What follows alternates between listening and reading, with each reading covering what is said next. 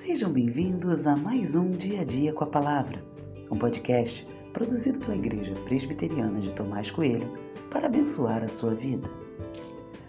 O título de hoje é Devolvendo o Filho que Nunca Foi Meu e tem por base o texto de 1 Samuel 1, 22b, que diz: Quando o menino for desmamado, eu o levarei para ser apresentado ao Senhor e para lá ficar para sempre.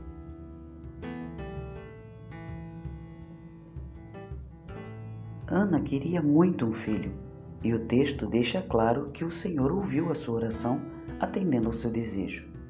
Samuel estava nos planos de Deus, e disso não temos dúvidas. Mas de alguma forma que não sabemos entender perfeitamente ou explicar em detalhes, Deus conecta o nascimento de Samuel ao pedido de sua mãe. Mas a pergunta que podemos fazer é: para que ela queria um filho se logo após desmamá-lo ela estava decidida a entregá-lo na casa de Deus para que vivesse lá para sempre. São textos assim que encontramos nas Sagradas Escrituras que me fazem lembrar o óbvio: nossos filhos não são nossos, eles são de Deus. Já disse isso muitas vezes e em muitos contextos diferentes. As pessoas se surpreendem com a minha fala e alguns até já me chamaram a atenção, mas essa é a mais pura verdade. Nossos filhos não são nossos. E o quanto antes entendermos isso, melhor viveremos. Como pais, queremos que os nossos filhos tenham um futuro brilhante, que sejam bem colocados no mercado de trabalho, que constituam família, que sejam felizes, etc.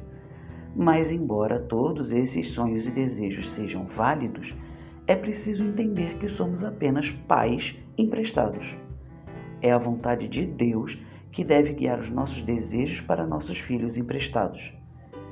Deixar Samuel no templo para que fosse criado e ensinado por outra pessoa não foi fácil para Ana. Ela era mãe e amava muito seu filho, mas ela entendeu desde cedo que Samuel era de Deus e não apenas dela. E você, faria a mesma coisa no lugar de Ana? Você dedica a Deus o que realmente pertence a Ele ou toma para si como se fosse seu? Seu filho, sua casa, sua vida e tudo que você chama de seu são apenas presentes dados por Deus a nós. Cuide da melhor forma, pois um dia Deus pedirá de volta. Afinal, nada foi só seu. Entenda isso quanto antes e viva feliz.